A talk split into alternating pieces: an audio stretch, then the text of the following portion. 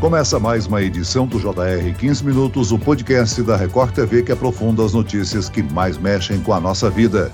A Câmara dos Deputados aprovou a Lei Henri Borel, que cria novas medidas protetivas para crianças e adolescentes vítimas de violência doméstica. O projeto de lei já tinha sido aprovado em março, mas precisou passar novamente por uma análise dos deputados por conta de alterações no texto. Agora, o projeto segue para a sanção presidencial. Essa nova proposta foi batizada de Henri Borel, em homenagem ao menino de 4 anos que, segundo investigações, foi morto após ser agredido e espancado dentro da própria casa. Quais as mudanças na lei? Como identificar sinais de violência em crianças? Para entender o que diz a lei, o 15 Minutos de hoje conversa com o doutor Iberê Dias. Ele é juiz da Vara da Infância e da Juventude. Bem-vindo, doutor. Olá, Celso, tudo bem? Olá, quem nos ouve. Quem nos acompanha nessa entrevista é a repórter da Record TV do Rio de Janeiro, Vanessa Libório. Ô, Vanessa, vamos relembrar o nosso ouvinte quem foi Henri Borel e que, de acordo com as investigações,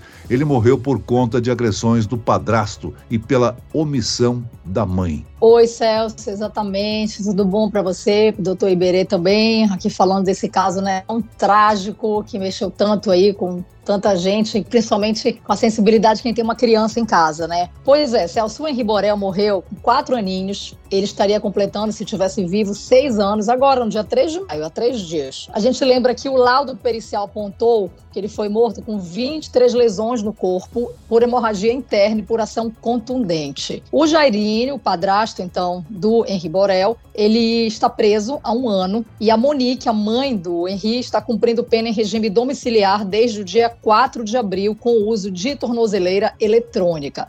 No dia 1 de junho, foi marcado um novo interrogatório tanto para Monique quanto para o Jairinho. Eles são acusados de homicídio triplamente qualificado com emprego de tortura. A gente só lembra aqui que no último depoimento da Monique Medeiros, mãe do Henri, ela falou por 11 horas. Ela mudou a versão dela, que antes a versão de ambos, de padrasto e da mãe, era de que o Henri caiu da cama. E nessa nova versão, a Monique apresentou fatos dizendo que ela não estava presente no momento da morte. Então, a, a frase que ela diz na audiência é, abre aspas, só Deus, meu filho e Jairinho sabem o que aconteceu naquela madrugada, fecha aspas. E agora falando dessa proposta de lei, pergunto aqui ao doutor Iberê o seguinte: quando a gente fala de um crime hediondo, a gente está falando de um crime que não pode ter fiança nem pagamento de multa, correto, doutor Iberê? E aí eu já lhe pergunto o seguinte: de que maneira é possível prever crimes similares a esses com essa nova lei? Aumenta a punição ou o senhor acredita que a prevenção também? Oi, Vanessa, tudo bem? Bom, realmente, a lei, né, em Riborel, é esse projeto que vai ser levado à sanção do presidente, prevê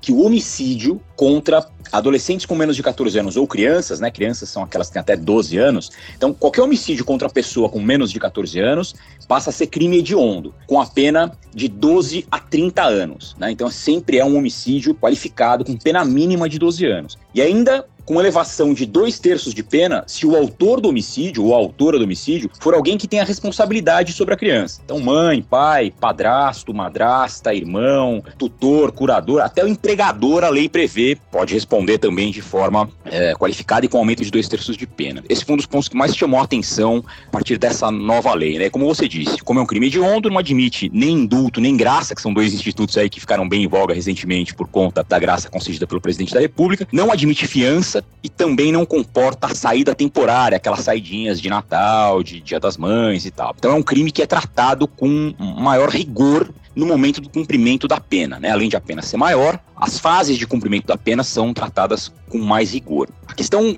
com relação à elevação das penas, isso é um debate antiquíssimo no direito, né? O que a gente percebe é que o só fato de aumentar a pena de um crime não significa necessariamente a redução da quantidade da prática daquele crime, né? A gente tem visto que, como política legislativa, elevar a pena por si só não é exatamente solução para os problemas. O que é importante dessa lei especificamente, é, para além da história da elevação da pena, é a previsão também de medidas de é, conscientização da população e de medidas impostas ao poder público de preparação de pessoas que atuam com crianças e adolescentes para, primeiro, identificar situações de violência com crianças e adolescentes, né? Entender quais são os sinais. E segundo, saber como encaminhar encaminhar essas situações sem revitimizar a criança ou adolescente. Isso também é um ponto bem importante. Se essa lei já existisse, doutor Iberê, no caso do Henri Borel, o que aconteceria diferentemente com a Monique Medeiros e o Jairinho que não estaria acontecendo agora? De início haveria esse aumento de dois terços da pena, né, que ainda não, não, acontece nesse momento. Já estão sendo processados por um homicídio qualificado, né,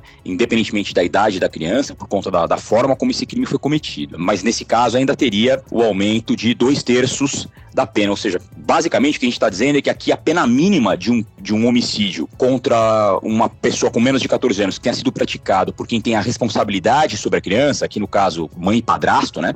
A pena mínima já seria de 20 anos, né? Então teria aqui uma mudança com relação à quantidade da pena, né? A lei está em aprovação ou em gestação desde 2021, quando foi aceita na Câmara pela primeira vez. Aí foi modificado pelo Senado, voltou agora para essa nova análise e aprovação na Câmara. O texto então segue para a sanção presidencial. O senhor acredita que é um avanço para a nossa legislação ou ainda estamos longe do considerado ideal? Eu acho que lendo o projeto de lei, a gente nota um avanço considerável, especialmente nessa história da preocupação com a prevenção. Né? O que a gente via nas leis eh, penais antigamente era só essa preocupação com a elevação da pena e essa ideia de que a punição vai resolver as situações. É quando, na verdade, o mais importante para a gente é, pacificar a sociedade, né, em termos de política criminal, é pensar na história da prevenção, né? Como a gente faz para evitar que esses crimes aconteçam, né? Isso é muito mais relevante do que debater especificamente a quantidade de pena. O que a gente tem visto são leis que elevam penas de diversos crimes e não se nota a contrapartida da redução das penas. Então, eu acho que no caso da lei em Riborel,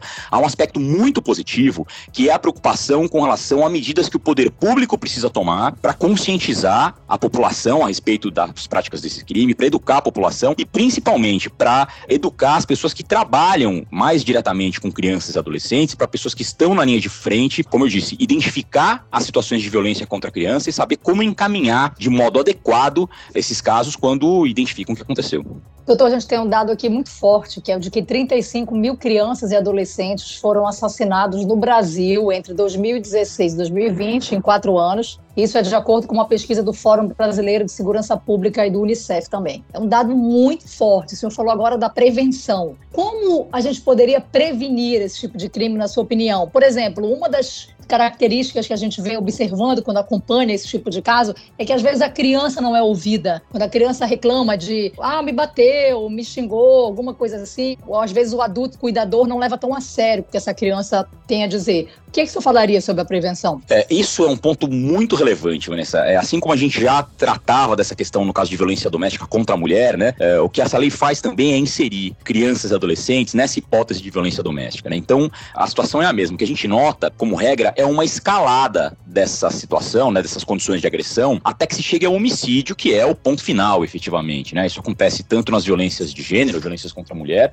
quanto nesses casos contra a criança que você mencionou, que são hipóteses gravíssimas e absolutamente lamentáveis. Né? Então, é muito importante, como você disse, que, primeiro de tudo, se dê credibilidade à versão da criança. Não é raro que a gente veja casos no fórum de crianças que estão relatando crimes de que tenham sido vítimas, sejam crimes de agressão, sejam crimes sexuais, né? Abuso sexual também entra muito nisso. A criança conta pro pai, ou pra mãe, ou pro padrasto, ou pra pessoa que esteja responsável pelos cuidados dela, e a pessoa, é, não raro, não acredita na história da criança, acha que a criança tá fantasiando. Então, um primeiro ponto muito relevante é que as pessoas prestem atenção nisso e deem credibilidade àquilo que a criança está dizendo. É claro que, eventualmente, pode acontecer de crianças fantasiarem essas situações, mas o que a gente verifica na vasta maioria das vezes é que esses relatos são verdadeiros né, e que acabam sendo descredibilizados por quem tinha a responsabilidade de ir mais a fundo. Esse é um dos pontos muito relevantes e a lei toca nesse aspecto também. Outro ponto importante é, ouvindo esses relatos das crianças, como acolhê-las, né? Porque não basta só dar credibilidade, é importante também é, entender que quanto menos vezes a criança tiver que contar a mesma história, melhor. O ideal é que essa criança não tenha que reportar essa mesma história mais do que uma única vez. Esse é o mundo ideal. A criança vai, conta a história uma única vez, normalmente amparada por pessoas que tenham traquejo com essa essa condução, né, por psicólogas, psicólogos, por pedagogos, enfim, pessoas que, que tenham esse traquejo, e o relato contado pela criança vai ser colhido uma única vez, de forma minuciosa, de modo que não seja necessário reinquirir a criança, porque cada vez que a gente pergunta para a criança sobre isso, de alguma forma é como se ela estivesse sofrendo novamente aquela violência. Então, esses pontos todos, e a lei entra nisso também, me parecem muito positivos. Em geral, a violência contra a criança acontece dentro de casa de maneira silenciosa, oculta, né? Quando um vizinho testemunha uma violência contra uma criança, é importante que haja um aculturamento da sociedade para denunciar. E a quem denunciar, hein, doutor? Sem dúvida nenhuma, Celso. De novo, esse é um outro aspecto tratado pela lei em Riborel. Né? A lei expressamente prevê é, a importância da denúncia né? e prevê que denunciar é um dever de qualquer pessoa que saiba dos fatos. Essa ideia de dever com relação a direitos de crianças e adolescentes é algo que já está previsto na Constituição desde 1988, né? de forma genérica. Toda a sociedade tem o dever de zelar pelos direitos de crianças e adolescentes. O que a lei aqui faz é especificar que qualquer pessoa que saiba dos fatos deve denunciar denunciar às autoridades, às pessoas competentes. O primeiro ponto relevante, na primeira forma de denúncia, que eu acho que é a mais simples e a mais comum, é o Disque 100. São pessoas que estão preparadas a receber denúncias de violações contra crianças e adolescentes. Além disso, também é possível que a pessoa procure o Conselho Tutelar da região ou que a pessoa procure o Ministério Público, que também, obviamente, está capacitado a receber esse tipo de denúncia. Fazer a denúncia não significa que necessariamente é, a pessoa vá ser punida, significa que quem fizer a denúncia vai dar a oportunidade de apuração desses fatos. E é isso que é importante, porque não é raro que a gente veja a situação que você mencionou, né, Celso, dos vizinhos que ouvem crianças chorando, que ouvem é, barulhos que podem indicar agressões constantes a crianças e tal, e ficam receosos, dizendo, pô, mas eu não tenho tanta certeza assim. Claro, ainda assim, é importante que essas pessoas